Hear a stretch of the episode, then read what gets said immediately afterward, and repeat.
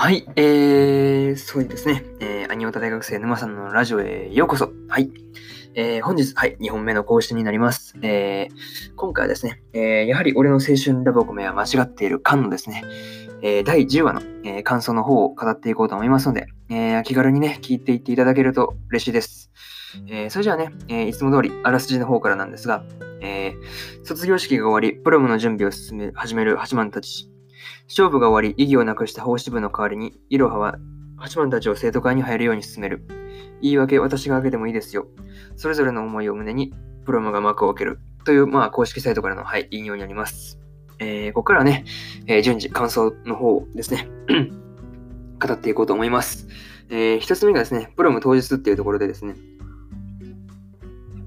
まあね、ついこのついにこの日がやってきたっていうところでね、えー、プロム当日ですよ。はい。まあね、8万はその、雪乃と業務連絡とはいえね、まあ、あの、いろはの通訳なしに話すことができてました。はい。まあ、その後のね、その、いろはが理由なんていくらでも作れるし、なんなら理由を作ってあげてもいいというね、そう、提案をするあたり、やっぱりその、なんて言うんだろう、法支部の3人のことをよくわかってるなとか、いうふうなことを、はい、思ったりしました。とはね、そうだな、八幡がその、ゆいと踊った時のね、あの、お願い次で最後にするねっていうところとですね、まあ、その、雪乃との、懐かしいやりとりの後の、その、お願い絶対叶えてねっていう、この、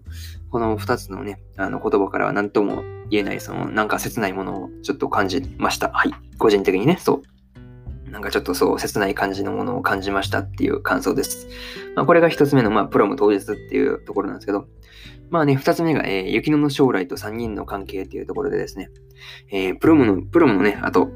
雪乃はね、その母にその自分の将来のことについて打ち明けるとですね、まあ、雪の母から、まあ、本気ならその応援する的なことを、まあ、言ってもらって、ま、言ってもらってたわけですが、まあね、ちょっと、まあ、あの、春野の方からすれば、まあ、ゼロ回答だっていうね、そう、なんていうの、そう微妙な感じの返しを、なんかそうね、言われてたんですけどね、はい。まあ、その後の、まあ、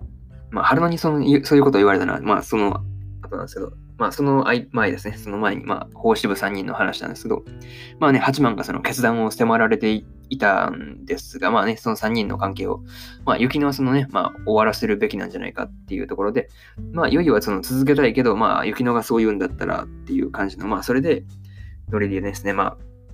八幡に、まあ、どう、八幡はどうしたのかっていう感じで、まあ、聞くわけですが、まあね、いろはの登場を機にですね、まあ、その場をそう離れていくんですね、そう。